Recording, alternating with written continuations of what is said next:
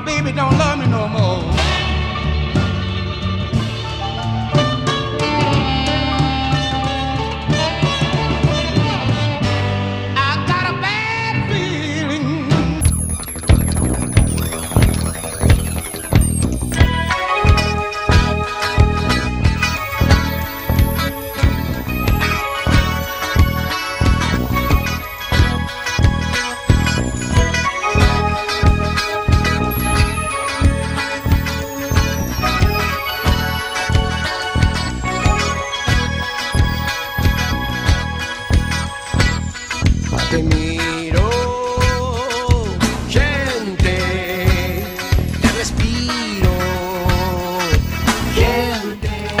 Buenas noches, conciencias.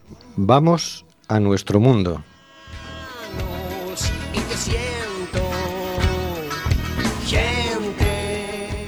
Estamos en Cuac FM en el programa Simplemente Gente, programa sobre la diversidad cultural en Coruña y sobre los derechos de las personas migrantes.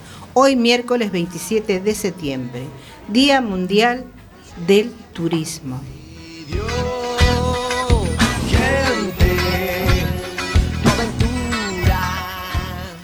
Recuerda, nos puedes enviar tus opiniones y comentarios en directo por WhatsApp al 644-737-303 y por Facebook a Simplemente Gente en Quack FM. Nos encanta saber que estás ahí. Tu vida de gente. Felices. Seguimos denunciando los vuelos de deportación de inmigrantes que realiza Europa por medio de la compañía Air Nostrum y Viajes Barceló. No vueles nunca con Air Nostrum. Hay una alerta de un próximo vuelo de deportación con destino a Colombia hoy miércoles 27 de septiembre.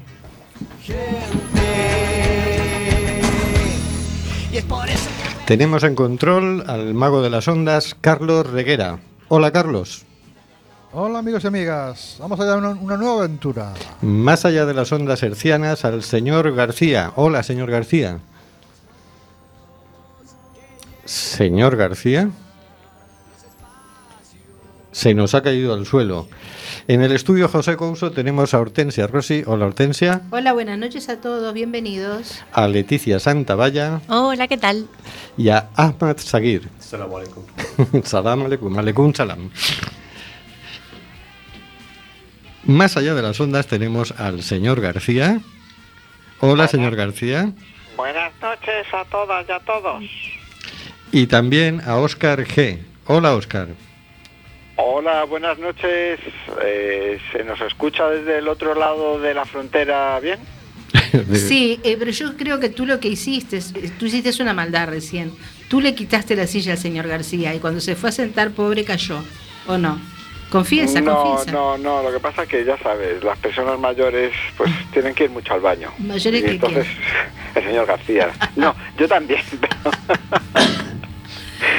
Pues, muy bien. bueno, antes de nada, vamos a empezar el programa dedicándoselo a nuestra querida oyente Nuria, que hoy es su cumpleaños. Sí, es cierto. Felicidades, Nuria. Nuria. Que ya nos ha mandado por aquí un recadito. Buenas noches, gente linda, aquí dispuesta a compartir esta noche. Saludos al señor García. Sí, ella es la admiradora del señor García.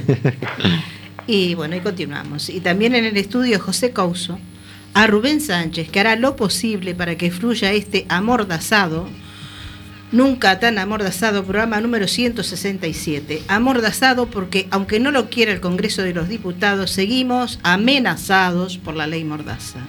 Seguimos amenazados por la ley Mordaza. Según el contador venidya.org, de las 17.337 personas refugiadas que el Estado español se comprometió a acoger, faltan por llegar 15.354, el 88,56%. Ya venció el plazo. ¿Así respeta el Estado español los derechos humanos?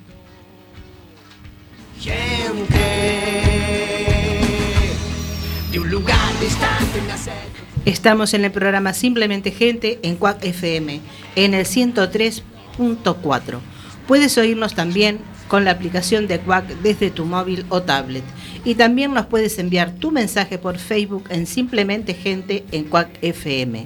Envíanos tu mensaje, nos ayuda a saber que estás ahí.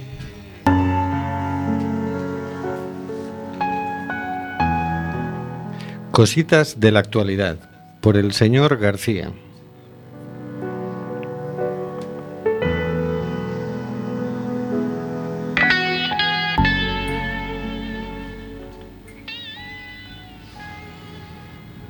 Buenas noches de nuevo. Estos días nos dicen desde el periódico digital infolibre.es, la ONU lanza la batalla por la prohibición de armas nucleares pese al boicot de las nueve potencias atómicas. La ONU continúa su avance hacia la erradicación definitiva de las armas nucleares. El pasado miércoles, aprovechando la presencia de numerosos líderes internacionales en la Asamblea General, la organización campe- capitaneada por Antonio Guterres abrió a firma a los estados el Tratado sobre la Prohibición de Armas Nucleares, un texto aprobado en el pasado mes de julio que ya hablamos aquí, que prohíbe taxativamente el desarrollo, pruebas, fabricación, uso y posesión de armamento atómico. En pocas horas, el acuerdo que entrará en vigor tres meses después de que 50 países lo ratifiquen, fue rubricado por más de 40 países miembros. Es un importante paso hacia el objetivo global de un mundo libre de armas nucleares, señaló Guterres, que calificó el tratado como el resultado de una creciente preocupación por el riesgo que plantea la existencia de armas atómicas y las consecuencias humanitarias y ambientales catastróficas de su uso. A pesar de las buenas palabras, el secretario general de la ONU se mostró prudente y señaló que todavía es necesario seguir trabajando duro para eliminar todos los arsenales con diálogo, alianza y medidas prácticas. Naciones Unidas es consciente del respaldo que recibió el texto en la Asamblea General del pasado mes de julio. Sin embargo, no pasa por alto que un importante número de países ha rechazado tajantemente sumarse al acuerdo. Entre ellos los nueve países con capacidad nuclear. Estados Unidos, Rusia, China, Francia, Reino Unido, Corea del Norte, India, Pakistán e Israel, que en conjunto poseen casi 15.000 ojivas atómicas, según datos del Instituto Internacional de Estudios para la Paz de Estocolmo. Para Xavier Boigas, investigador del Centro de de Estudios por la Paz, el acuerdo supone un paso de gigante que va mucho más allá del Tratado de No Proliferación, TNP, y de los diferentes tratados de prohibición de ensayos nucleares. En este caso se prohíbe tajantemente la utilización y la posesión de armamento atómico, mientras que el TNP, aunque limita el acceso a estos arsenales y recoge la reducción de los mismos, establece que hay estados que puedan tenerlos, indica Xavier Boigas. Tras esta gran noticia, nos preguntamos si este pequeño paso hacia el desarme no deja de ser que no deja de ser un nuevo intento por cambiar un rumbo teñido de violencia, si seremos capaces de mantenerlo en el tiempo. Nos acordaremos de quienes apoyan la guerra y quienes no en la época electoral, sumando así nuestra fuerza hacia la dirección de la no violencia. Bueno, bueno, bueno, son buenas noticias. Sí, Queda prohibidas las armas nucleares. Falta que lo firmen por lo menos 50 estados, pero creo que ya el primer día 40 lo habían firmado. bueno. La OTAN ha dicho que ni de broma, sí, que es peligroso este tratado. es muy peligroso, imagínate, donde ellos no puedan meter la cuchara. Con lo cual los países que están en la OTAN ya lo tienen complicado. Bueno, pero eh, y Estados Unidos también ha dicho que no, pero cuidado que Estados Unidos dice los demás no, yo sí, pero los demás, o sea, los demás y me- no y excepto mis aliados que sí pueden tenerlo. Sí, pero no, ¿no? Porque el, pro- el problema que hay con The Little Rocketman, eh, o sea, el Kunjo, no me acuerdo cómo se llama, el del Norte, es, es que eso, que la, también usted, el, por- el problema, o el supuesto problema que tuvo o Irán, o tiene, eh, también fue que su, buscaba tener armamento nuclear. O sea que el, el pequeño bravucón pelirrojo es el que quiere decidir quién puede y quién no puede tener armas nucleares. Porque nadie las tenga y ya está, creo yo. Por WhatsApp, la oyente anterior, que no era Nuria, nos dice, ¿realmente creen que se logrará el acuerdo de tema nuclear? No lo creo, el mundo está caótico. Y por otro lado, aparece Nuria, que dice, aunque sea mi cumple, aquí estoy. Y cuando acabéis aquí, os espera tarta y cava catalán. Muchas gracias. ¿Te ¿Quitaron ya pasaje? Hay que coger un Porque vuelo. no- no nos vamos nos para allá y mañana nos vamos a ver los Rolling. Se nos va a calentar el cava catalán de cachis en la mar, Nuri. Teletransporte ya. Ah, eso. Nos tenías que retransmitir el domingo a ver cómo van las cosas por allí. Pues, Bueno, volviendo al tema, volviendo al tema, yo creo que es un avance porque es decir, vale, es ilegal. A partir de ahora, ¿qué va a decir nuestro presidente del gobierno que dice que hay que cumplir la ley? Que va a firmar, no va a firmar, ¿cómo hacemos? o lo de cumplir la ley depende. No es para siempre, o depende del rango de la ley. O- según con el pensamiento que él se levanta. Es muy- él es muy- él tan, él es tan único para todo que nunca se puede prever. Todo- todos sabemos que, que nuestro presidente de eso depende depende qué ley la cumple y depende qué ley la hace cumplir. Porque la ley de financiación de partidos yo creo que no la cumple. Bueno claro él no que no es tesorero. Eh, eh, Claro, claro. Bueno, por, por ejemplo bueno, vamos a escuchar una canción. Dadle una oportunidad a la paz. Give Peace a Change, de John Lennon.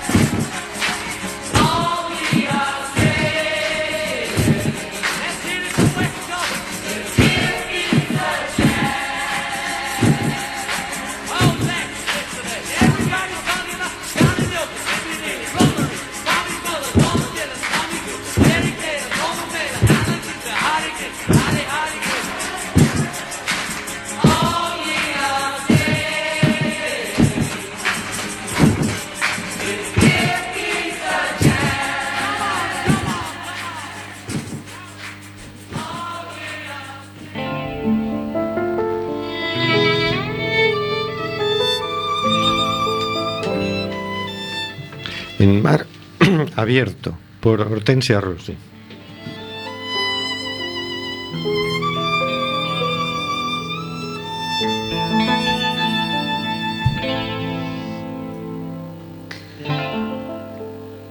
Bueno, vamos allá con el mar abierto.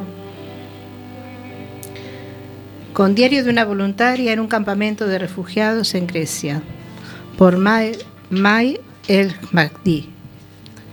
Y dice así refugiados sirios en Grecia. A estas alturas existen ya miles de publicaciones, artículos de periódicos y testimonios que relatan las historias de familias completas que se ahogan en el océano, en un intento desesperado por tener una vida libre de guerra y pobreza. Estoy segura de que hay muchos más sobre aquellos que sobrevivieron finalmente a las olas salvajes, solo para establecerse en inhumanos campamentos temporales donde terminan viviendo durante años. Pero para bien o para mal, no voy a hablar sobre los refugiados, la vida que dejaron atrás en Siria o cómo terminaron en Grecia. En cambio, voy a hablar sobre las condiciones actuales y el papel o el no papel de los que tratamos de ayudarles para terminar esta crisis humanitaria. Recientemente estuve un par de semanas en el campamento Ripsona de Grecia, centro de actividad para cinco ONG humanitarias, junto a las operaciones de la ONU. Ripsona es una base militar antigua ubicada en las afueras de Calcis, la ciudad más importante en la isla de Eubea, casi a una hora de camino hacia el norte desde el centro de Atenas. Su población está formada aproximadamente por dos tercios de sirios y el tercio restante por kurdos, iraquíes y afganos.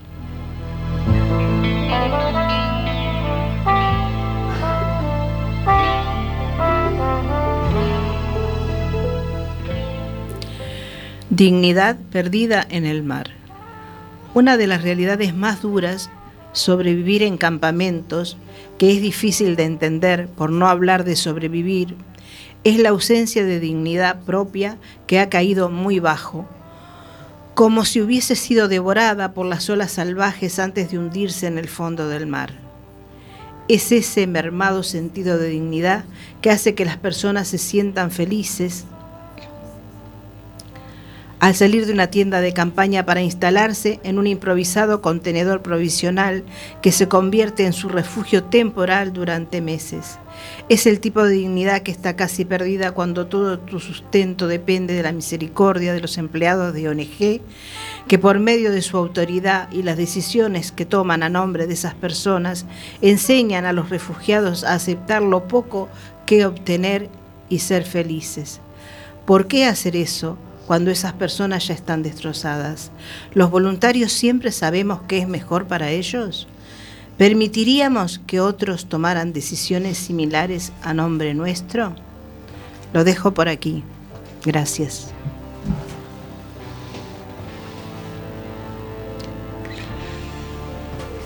¿Qué te parece, Leti? Tú estuviste también por allá, ¿no? Jo, pues sí, la verdad es que ha mencionado un par de cosas que me han tocado mucho porque mm, sí, refugiados sirios bajo el foco y refugiados iraquíes y afganos u otras nacionalidades que ni se mencionan ausentes del discurso, ¿no? Siempre. Y cada vez me preocupan más porque ya hace un año que he vuelto de Grecia y cada vez sé menos y menos y menos de la gente afgana. ¿Qué está pasando? Yo estoy, de hecho, pidiéndole a mis amigos que me cuenten desde allí qué pasa con los afganos y con las afganas. ¿Dónde están? Están en, en- en normalmente en mucho, mucho peor que los sirios e iraquíes de los campos. Eso por una parte. Y, y también por otra parte, eso de el aprender a aceptar, ¿no? Pues lo que tengan a bien darnos, que es una desactivación de la persona, pero impresionante. Y siempre lo digo, yo he visto a gente desactivarse y a niños aprender a, a pedir y a mendigar. eh, que eso no me parece dignificante, sino todo lo contrario. ¿Qué tipo de ayuda estamos dando? ¿Qué tipo de, de, de futuro para estas personas estamos ayudando a construir? ¿no? Ah, pues tú has estado en el campo de refugiados. Sí, claro. ¿Cómo lo vivías? Ah, como lo vivieron es como una persona eh, buscar para una vida realmente eh, casi como antes, pero no podemos. Y recibir mucha ayuda, pero como estoy refugiado sirio, es el más, eh, ¿cómo se llama?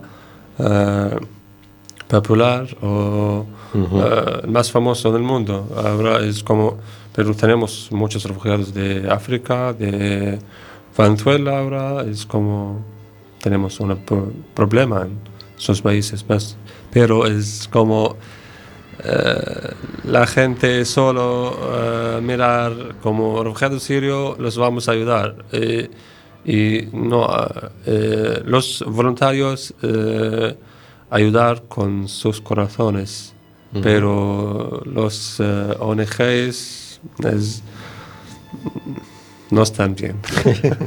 no todos, pero... Claro, hay, ha habido críticas y tal. Hay ONGs grandes, ONGs pequeñas, hay de, de todo, ¿no? Pero sí, la verdad es que la situación de estar en un campo de refugiados es ya puñetera. Al principio les dijeron que aquello era transitorio, pero ahora se ha convertido para muchos en una especie de futuro cerrado. Y esto es psicológicamente es peligrosísimo. Y sobre todo que a muchos no les han dicho nada. O sea, esa es la cuestión, que mucha gente tenía que hacerse sus propias ideas a lo largo de los días, porque cuando fueron llevados a esos campos No les dijeron. había mucha gente que no sabía ni para dónde iba. O sea, que desinformación total y desinformación oficial más todavía. Claro, yo pienso, mm, estos campos existen desde 2015. Alguien que lleve allí desde el principio, a estas alturas, tiene que estar un poquito desesperado, ¿no? Sí, pues imagínate, ¿no? Las condiciones, o sea, de hecho, lo que pasaba, ¿no? Ya al final de, de este, de esta temporada que estuve por allá, es que cada vez que había una mejora en el campo, la gente se lo tomaba peor todavía, porque eso significaba que iban a Que tener iban que quedarse. tiempo. Claro, que iban Sí. a perpe- Entonces, el haber puesto, yo me acuerdo cuando habíamos puesto una cancha de baloncesto, porque la gente quería jugar al baloncesto, hubo gente que, que nos venía a preguntar, decía, pero esto, pero por, por qué ponéis esto? ¿Esto qué es? ¿No? Y, y, bueno, completamente comprensible porque el futuro se, se acaba, ¿no? Hay mucha gente que, que esa esperanza que tiene, pues ya, ya se- está rota. Esta ruta, sí. sí. Y, Claro. y el, y el tema es cómo funciona uno cuando se queda sin esperanza. ¿Qué hace? Porque empieza a haber noticias de problemas en los campos de refugiados, peleas entre refugiados. Empieza a complicarse mucho la cosa. Son personas y necesitan futuro. Sí, están sometidos a mucha presión, ¿eh? O sea, pf, Porque, a ver, pe- eh, Lo siento. perdón. No, habla tú, que eres el invitado. Pero, pero nosotros es también eh, dentro del campo de refugiado no sabemos nada. Es eh, desconectar como información porque cerrado la eh, frontera de Macedonia, porque la gente mover eh, dentro de Grecia, porque es- tenemos cero información. Cero información. Bueno, o sea que por un lado tenemos que eh, entran como dos millones de refugiados en Europa. Solamente se eh, establece una cuota para 160.000 que ya estaban en campos de eh, Italia y de Grecia. No se cumple con esa cuota ni de lejos. Pero hoy queremos hablar de los que sí se ha cumplido, de los que han llegado. Vamos a escuchar primero una canción y nos metemos a fondo con, a repasar ese tema. que mucho que decir. Can't Stop the Feeling, de Justin Timberlake.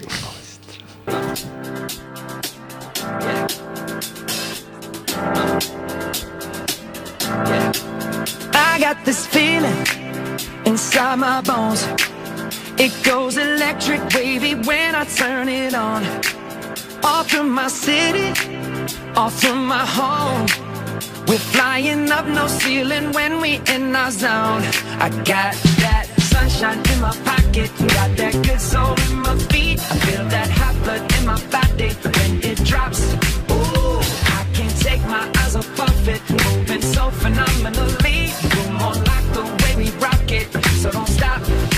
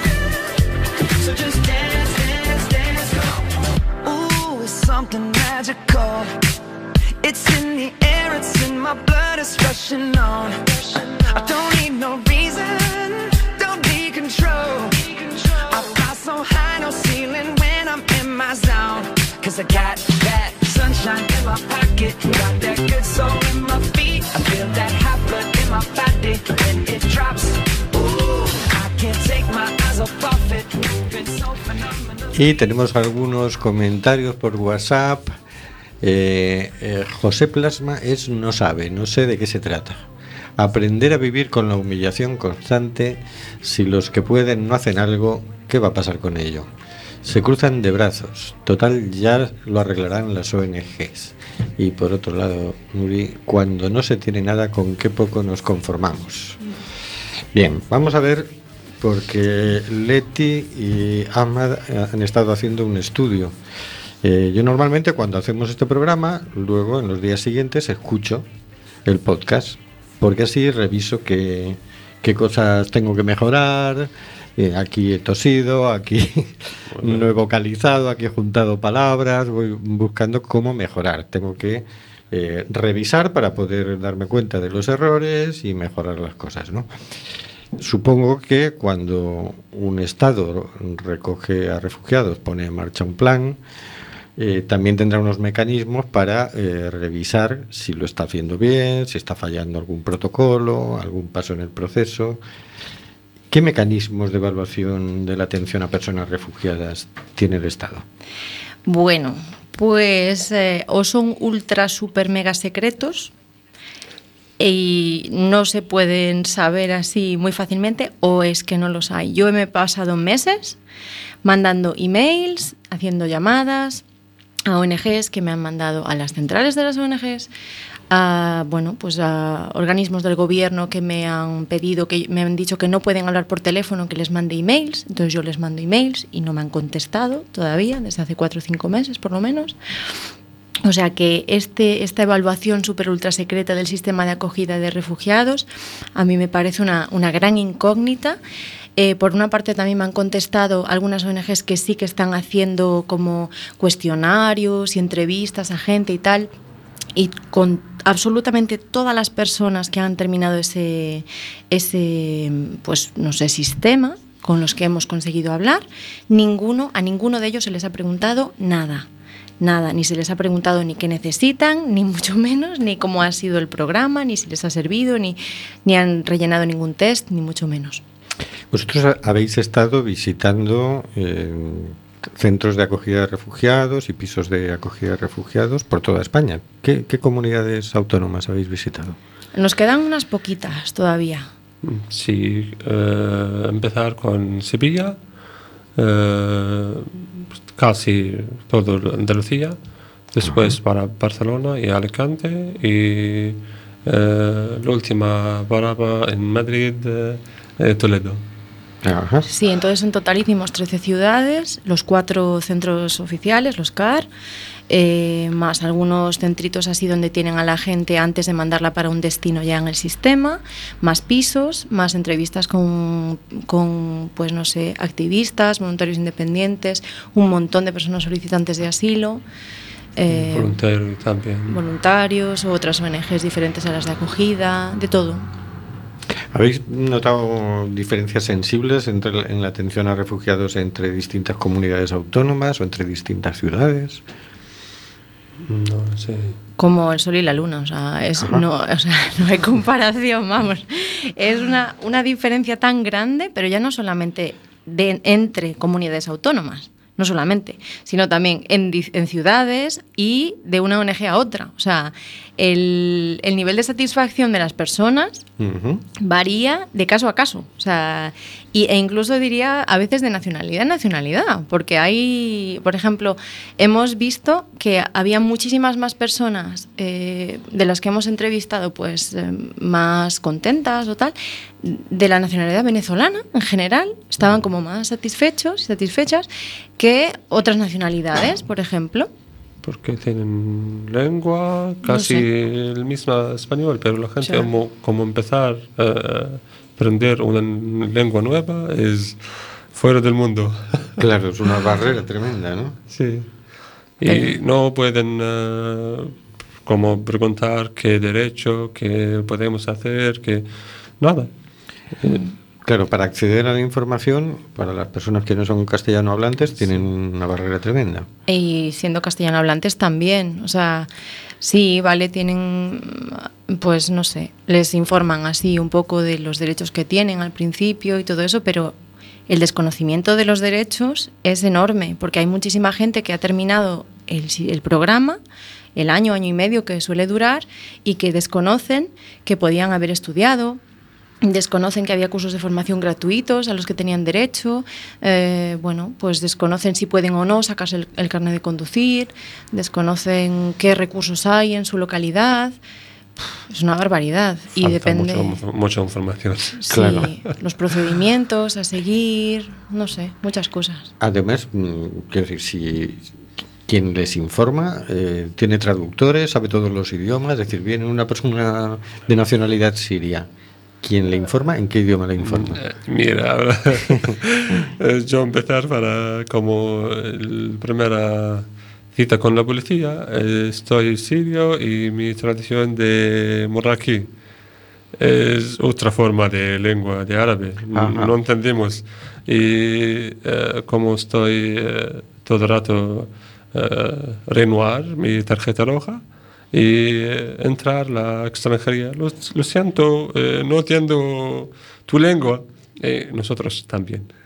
Caray, o sea que ahí se queda bastante bloqueado, ¿no? Sí, depende mucho de los recursos de cada. O Sabemos que hay una heterogeneidad in- increíble en cada equipo, eh, que hay muchísimas ONGs que a lo mejor mm, o equipos que no tenían experiencia previa con personas solicitantes de asilo, que yo ahí quiero hacer un inciso muy pequeñito Ujú. para mm, que nosotros decimos en general refugiados, refugiadas, tal, pero no son refugiados, refugiadas, son solicitantes de asilo porque no están recibiendo ese, yo siempre soy una pesada, ¿eh? siempre repito esto, pero no están recibiendo esos derechos, ¿no?, que conllevaría el ser refugiado o refugiada, sino que están solicitando asilo y luego ya se verá si se le da o no, porque las tasas en las que se les está dando el el estatus de refugiado en España son ínfimas, o sea, el año pasado creo que fueron 278, me parece, y el año anterior 300 y pica personas. A ver, pero entonces estamos hablando de personas que todavía no saben si se les da asilo o no, pero sí, se, sí vienen a España. Claro, ellos llegan y solicitan el asilo. No Y ya entran en un programa de atención. Se, se les valora, bueno, tal, y si, si todo va bien, pues en principio se les asigna una plaza en algún lugar que van a tener que permanecer en ese lugar donde están asignados, pues la, du- la totalidad de la duración. En general suele ser año, año y medio de duración. Son como fases de seis meses, en general. Luego hay, bueno, hay pues personas que son especialmente vulnerables, consideradas vulnerables, pues eh, se puede extender más, las familias también es un poco distinto, tal, y depende. Pero bueno, que hay muchas personas que tampoco, por diferentes motivos, pues que tampoco han podido, eh, a- bueno, pues aceptar ese, esos requisitos, o a lo mejor hay personas que tenían un piso que alguien les había cedido y que como no querían irse allí al sitio donde tal, pues han tenido que renunciar a todo, a todo el resto de ayudas, es todo o nada, ¿no? Y Ajá. entonces es, en vez del Estado aprovecharse de esas ventajas que ya tienen esas personas y, y, bueno, y ser un poco flexible, pues no, se aplica el, el sistema de la misma manera. Entonces, pues hay mucha gente que se queda fuera y depende de la comunidad autónoma si tienen otro plan B o plan C de, de asistencia a personas solicitantes de asilo, pues el bienestar de estas personas si es que no tienen ningún recurso, claro. Entonces, en Cataluña, que hay un plan eh, autonómico y otro plan en la ciudad de Barcelona, por ejemplo, más el plan, el sistema general de acogida, pues ahí la gente está un poquillo más eh, protegida, ¿no? Pero hay un mont- la mayoría, de hecho, de, de comunidades autónomas que va, que va, no, tienen, no, están, no, no están nada preparadas ni, ni, yo diría, ni lo quieren estar, muchísimas. De hecho, ayer se reunieron en el Congreso de los Diputados las ciudades refugio, los pues, representantes, Sí. ¿no? los concejales que hacen al, al tema para intercambiar y empezar a, a ver cómo desarrollar. Es que hay que desarrollarlo y hay que impulsarlo, porque a mí lo que la sensación me da es que a nivel de gubernamental no se ha hecho nada. No, yo tengo la misma impresión. O sea, de hecho, el sistema Eh, bueno, se supone que, de- que depende, este sistema de, bueno, de, de acogida, se supone que depende de- del Ministerio de Empleo y Seguridad Social. Y uno va a la página web y se intenta informar un poco y aparte de un manual de gestión que está hecho para las ONGs, eh, pues no hay mucho más. O sea, hay muy poquita, muy poquita información y está súper fragmentada. Lo siento mucho, pero esta información para la gente eh, hablar y leer español solo. Sí, Estoy a claro. entrar a la ACCEM, el Cruz Sur, no lo sé, es un montón de ONG, solo hablar en español. Lo siento, estoy extranjero y, eh, eh, entrar tu, tu página web. ¿A dónde está otra lengua? Claro, o sea, si tú quieres informarte, no hay camino de informar. tienes que aprender español primero, lo cual te puede llevar el primer año, ¿no? Por esto pueden con- controlar la refugiados. eh, esta información por ti es información por mí. Claro, claro, tienes, siempre vas a depender de alguien que te Sí. traduzca. Aquí en Coruña son ACCEM y Cruz Roja los colectivos que se encargan de las personas refugiadas. ¿En otras comunidades son también ellos o son otros colectivos? como Hay más, o sea, las tres grandes que se llevan la mayoría de la financiación hasta ahora han sido Cruz Roja Española y luego CEAR y ACCEM. Pero ahora ya como que hay más, ¿no? Eh, hay también la Merced, Migraciones, que tiene. La coge. Eh, la red acoge también, que hemos tenido la oportunidad de verlos en Murcia, nos han recibido súper bien, de hecho. Y, y alguna más, ¿eh? pequeñita que se ha sumado últimamente. Sí, pero bueno, que hay mucha diferencia ¿eh? en la forma de, de, un equipo a otro de la misma ONG. es muy diferente, muy diferente. Y nos ha sorprendido muchísimo que hay, mm, por ejemplo, con respecto a las clases de español, o sea, es que en cada sitio es de una manera diferente, depende de- del equipo que tengan en ese sitio, ¿no? Entonces, lo- los resultados de la gente varían, varían muchísimo. Entonces, hay muchos sitios que los seis primeros meses, bueno, no, perdón, en todas partes los seis primeros meses la gente no tiene de- eh, permiso de trabajo. Entonces, lo único que pueden hacer durante el día es ir a la clase de español, ir a alguna cosa, alguna cita más, si tienen alguna cita más así con la, algún taller o alguna cosa, pero el resto del tiempo no tienen nada que hacer. Comer y dormir. Comer y dormir, que es lo que nos dicen todo el rato. Que están aburridísimos, aburridísimas, que no saben qué hacer, que no conocen gente de fuera, que les gustaría, que les gustaría hacer actividades, tal, y que no saben. De hecho, nos encontramos a un niño de 17 años que estaba rabioso por jugar al fútbol y, y se lo había dicho a todo el mundo y que, no, que él pensaba que no podía jugar al fútbol porque no tenía papeles, una cosa así. O sea, a ese nivel, ¿no? De, entonces, la gente muy aburrida y pidiendo más clases de español, ya que, bueno, Claro. que ne- necesitan, ven que aquí necesitan, ¿no? De cada dos por tres, ah, hay que hablar español. Bueno, pues, pues tal. Otro curso para Otros co- cursos. cocina, para Sí. hacer un algo. Y ahí No, no, no, no hay un programa de inserción real. No, lo hay. No, no, no. Y hay mucha gente que, pues eso, que los pide, que esos cursos se están dando por voluntarios. Hemos sabido que en muchos casos hay, hay muchos voluntarios que ni siquiera están supervisados, porque eso lo hemos- además, pues hemos seguido el hilo un poco y hemos visto que hay varios casos de, de voluntarios, voluntarias que dan sus clases como quieren, con el material que quieren, sin ser supervisados por nadie, ¿no? Que eso me parece a mí, bueno, impresionante sabiendo que están siendo financiados por el ministerio, que a su vez está siendo financiado por la Unión Europea. No sé, es un poco... vale. ¿Qué, qué ayuda económica se da a las personas refugiadas y por dónde les llega? ¿Les llega siempre? ¿Les llega completa? Dale. Eh, estoy fuera del programa de refugiado, eh, por esto no, no eh, completamente ten- tengo más información. Por esto es como en, en una ciudad tenemos eh, la ayuda, eh, no lo sé cuántos, eh, 100 euros para, para ropas y... Eh, eh, eh, eh, ¿Cómo escribir en, en ley de español o ley de, no lo sé a dónde están? Eh, 51 y algún céntimos para un mes. De dinero de bolsillo. El dinero del bolsillo. Ah, 51 euros de dinero de bolsillo. Sí, y necesita en ese, en ese dinero eh, cargar tu móvil, eh, el, el tarjeta del bus, eh, como están, eh, tengo muchas veces en, eh, dentro de la ciudad, pero es como está, estoy en la, dentro de refugiado, no, está bueno. Sí, sí, Claro, bueno. depende, depende. Hay algunas, en algunas comunidades autónomas que les pagan el transporte público y en otras no. Eso también son cosas que varían. Entonces hay veces que la gente se lo tiene que pagar de su bolsillo y a veces pues está incluido. Pero Tenemos diferente también como Madrid y otra ciudad. ¿Quién les entrega, ¿Quién les entrega los 50 euros? Eh, son las eh, ONGs, o sea, el dinero va, eh, es Unión Europea, ministerio, bueno, Gobierno español, el Gobierno español se lo dan las entidades y las entidades se lo tienen que dar a las personas. ¿Qué pasa? Que no siempre llega. De hecho, hemos oído casos de gente a la que durante varios meses no se le da, por ejemplo, el dinero de bolsillo. Hay cosas que sí que se dan, por ejemplo, viviendo en un centro, pues a uno le dan comida a esas horas determinadas, si va un poco más tarde ya no hay comida. Pero bueno, se da la comida y está el alojamiento porque estás en el centro viviendo, entonces eso está cubierto. Pero la- el resto de cosas, ¿no? pues la ayuda del dinero de bolsillo y algunas cosas para formación, estas cosas, a veces no, no llegan. Entonces, hay, ha habido casos de gente que ha protestado dónde está ese dinero durante tres meses que no se ha dado, que esa persona se ha quedado, eh, bueno, pues por, por protestar sin un mes.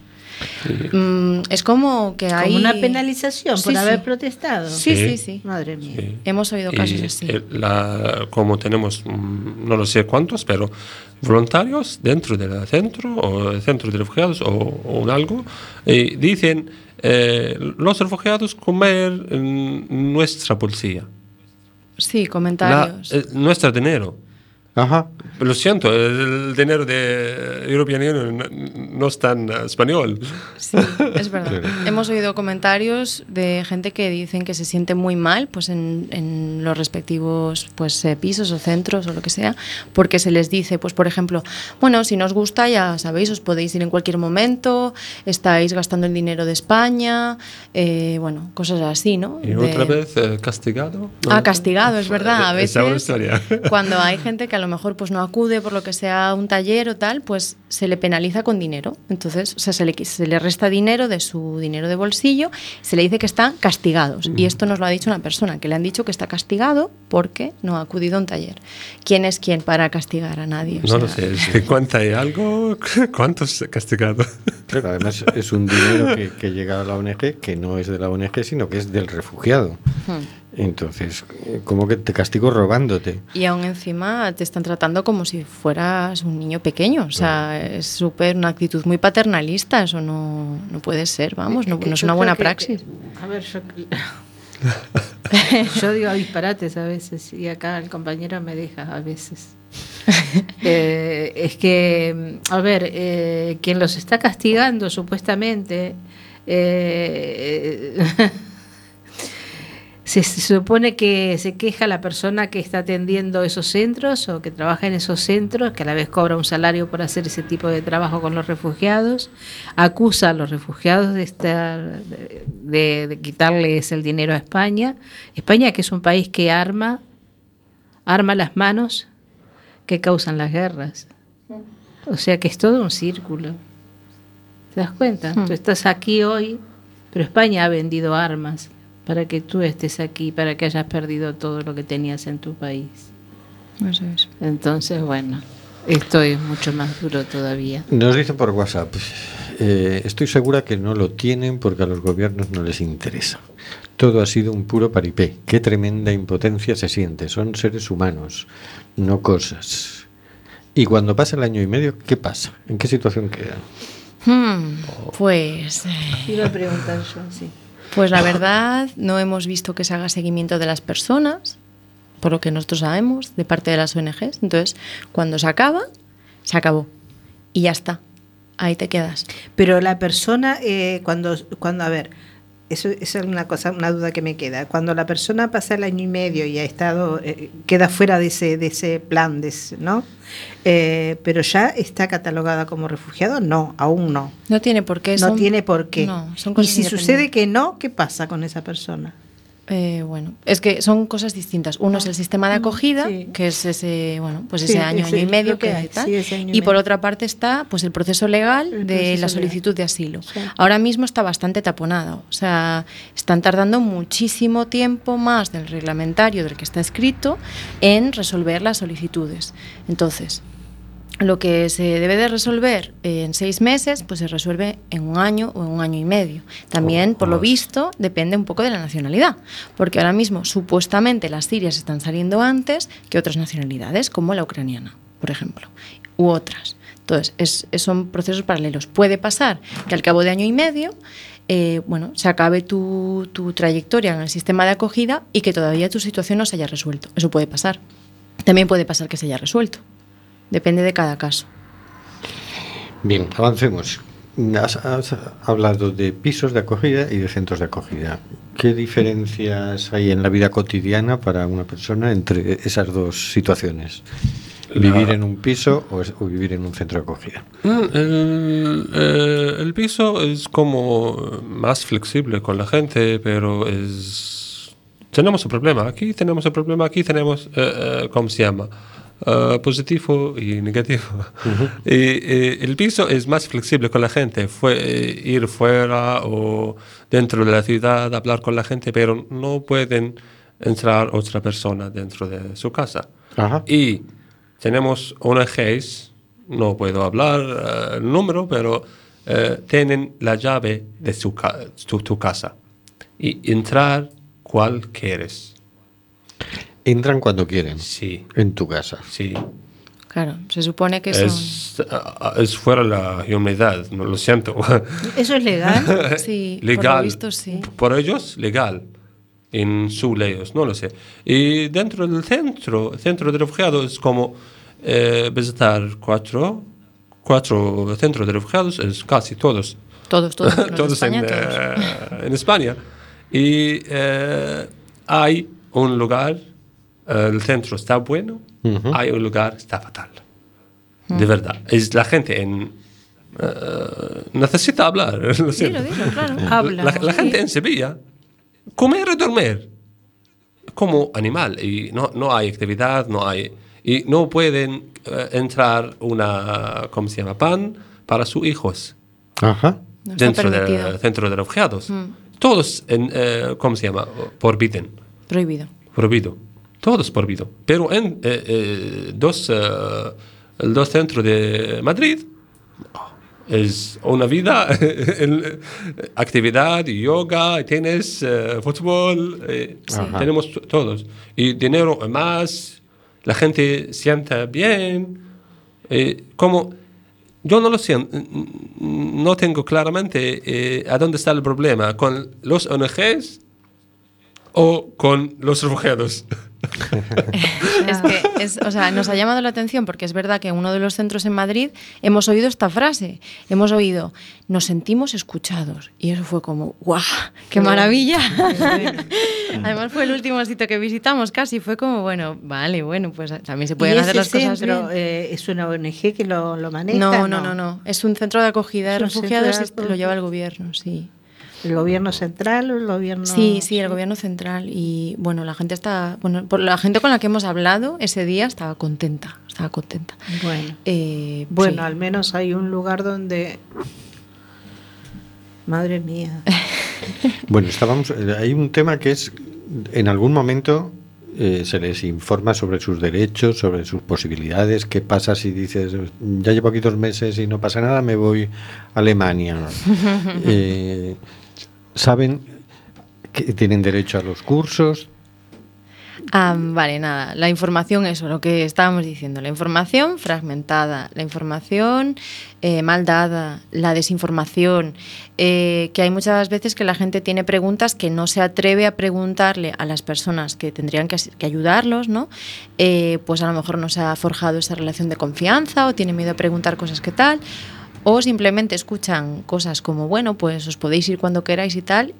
Y efectivamente se van porque de cada persona con la que hemos hablado, tanto en ONGs como personas solicitantes de asilo que nos lo han contado, por cada uno que hemos hablado, pues no sé, hemos estado así calculando un poquito, pero cada persona conocía a varias personas que se habían, Que se ido. habían ido. Entonces, de esas que han llegado por sus propios medios o a través del sistema de, de reasentamiento, de reubicación, ha habido un montón que se han ido. Entonces, yo no sé de qué número estábamos hablando, pero yo creo que ni 2000 ni de broma, vamos, porque cada persona había varias que se habían ido. Entonces, eh, se iban sin saber muchas veces, yo creo que la mayoría, que una vez que se van del territorio español están cometiendo un delito porque no se les permite salir del territorio español. Entonces, están cometiendo un delito y pierden su oportunidad, vamos a decirlo así, de, de optar a ser refugiados en Europa. Porque aunque pidan el asilo otra vez en Alemania, no se lo dan. Ya lo han pedido en España. Entonces, lo más que pueden hacer es devolverlos a España. No los pueden deportar porque no pueden deportarlos ahora mismo a un país en guerra, por ejemplo, como Siria, pero eh, ya han perdido esa, esa posibilidad. Pero como, como estoy eh, eh, escuchando, hay gente tenía buena suerte, hay gente tenía mala suerte. Es dos personas, y, eh, hermanos, entrar a Alemania después eh, de España y uno tiene, tengo, tienes la asilo y el otro no. Hmm. Dos eh, amigos, uno, el otro no. Es- no lo sé qué pasa en Alemania, pero es eh, suerte. Sí, se oyen, rum- se oyen rumores de cosas, yo no sé. Ahora dicen que últimamente para evitar que eso pase, es algo que he oído recientemente, que desde hace unos meses como que Alemania en ese sentido se ha puesto mucho más firme y sí que mira con lupa ¿no? pues cada persona que solicita en Alemania y ve que si efectivamente ha solicitado previamente, pues se le devuelve. Que por lo visto hasta no sé, bueno, esto lo he oído por dos o tres fuentes distintas, me falta contrastarlo bien, bien, bien, pero era eso, que, que si se pedía a partir de tal mes, ¿no? Que si se había pedido antes, bueno, podía ser que te lo admitieran o no porque era más laxo, pero ahora ya por lo visto se ha puesto más, más durillo. Parece que revisan, pero mm, no para facilitar la vida. Que ¿no? va, y ojalá. Bueno, de toda esta gira que habéis hecho, ¿qué, qué anécdotas destacaríais? ¿Qué es lo que más, la situación que más os ha llamado la atención? Buah, pues eh, yo creo que a Ahmad le va a gustar hablar del Welcome Hotel, ¿no? Me encanta. Welcome Hostel está una historia de, de como eh, Bienvenidos Refugiados en Madrid. Welcome Hostel, eh, un pequeñito hostel fuera de la ciudad, está como la gente, no la gente, lo siento, eh, el gobierno, hacer Bienvenidos Refugiados. Fuera de la ciudad necesitamos dos metros, metro, Mm. para eh, ir al centro de la, de la ciudad. Y eh, con muchas fábricas están fuera y hay gente eh, tiene seis, meses, Mm. no, no tenían nada de información qué pasa allí. Y hay gente que tenía mala comida, mala situación y, eh, mucha mala tratada. Y eh, el último punto, tenemos una persona tiene zapatos plástico, el- los ONGs no tienen dinero para... Unas chanclas Comprar. con un tornillo se las había puesto el chaval. Porque pues, se, les había, se le habían roto y nadie le daba unas chanclas nuevas Ay, y las madre había mía. puesto con un tornillo. Un chaval que estuvo en el hospital meses porque tenía un problema de columna súper serio y andando con chanclas. Ese sitio era de miedo, o sea, era de película de terror. Pero será por falta de ropa y calzado en España. ¿no? sí, ¿verdad? Increíble. O sea, eh, fue muy heavy, esa visita fue muy, muy heavy. Y nos contaron cada cosa y de hecho hubo hasta un señor que nos dijo, que era de Argelia el señor, nos dijo, aquí sirios y venezolanos se van en... Mm, sí, en 10 días, una cosa así. Eh, la gente árabe se va como en tres semanas y la gente subsahariana meses aquí. Y es verdad, o sea, con la gente con la que hablábamos, preguntábamos nacionalidad y todo, toda la gente subsahariana llevaban allí la vida entera, No o hay sea, clase meses. de español, no hay eh, de otra lengua, no. Y cogimos números de teléfono de gente, pues porque algunos nos dijeron, bueno, estamos esperando la entrevista con la policía, tal. Le tuve que informar por WhatsApp a un chico que tenía derecho a tener un abogado gratis y un traductor en la entrevista. Sea Él no lo sabía. por él. Claro. Qué tremendo. Es que, ¿cómo puede ser eso? Después de todo, todo, todo, todo el recorrido, después de todo, y cuando llegan a un sitio, Caes qué ahí. tortura. ¿Qué? En síntesis, ¿se está cogiendo como se debe, atendiendo como se debe a las personas refugiadas? ¿Qué? No. No tampoco. No, no, no, no. Tenemos comentarios, hoy están muy prolíficos nuestros oyentes. Sí, sí. Eh, los, los felicito por el programa, qué tremendo el tema de hoy, qué porquería de gentuza. Y no sigo porque me van a retar. El nazismo, el fascismo es lo que aplican, no hay deseos de integración. Tal vez ahora que Bruselas habla de pagar 10.000 euros por cada inmigrante asentado, la cosa mejore. Ojalá. Sí, es que esta, esta oyente me ha mandado un artículo y yo no tuve tiempo de leerlo, por lo tanto no lo comenté porque no tuve tiempo de leerlo. Ajá. Bueno, bueno, bueno. Os, os puedo contar una cosa feliz ya para acabar un poco más felices, ¿no? Porque si no. Eh, en Eh, Murcia, un minuto. En Murcia hemos encontrado una buena práctica. Hemos visto que las ONGs hablan con otros organismos, pues así de, de, bueno, de voluntariado y otras cosas, y que se coordinan más o menos también con la universidad, que les da acceso a la gente a, a deporte y a, y internet y, a- y tal. Y parece que lo de trabajar en red funciona bien. Entonces, pues vamos a hacerlo, ¿no? Un poco. Sí, sí. Muchas claro gracias, sí. Leticia. Buenas noches. Gracias a ambos. ¿eh? Buenas noches, Ahmad. Muchas gracias. Buenas noches, Hortensia. Buenas noches a todos. Buenas noches, Carlos. Buenas noches, amigos y amigas. Buenas noches, señor García. Buenas noches. Buenas noches, Óscar. Buenas noches. Buenas noches. Buenas noches, queridas y queridos oyentes. Está muriendo gente en el Mediterráneo. Nosotros hacemos este programa. ¿Qué vas a hacer tú? Ir el sábado a la concentración.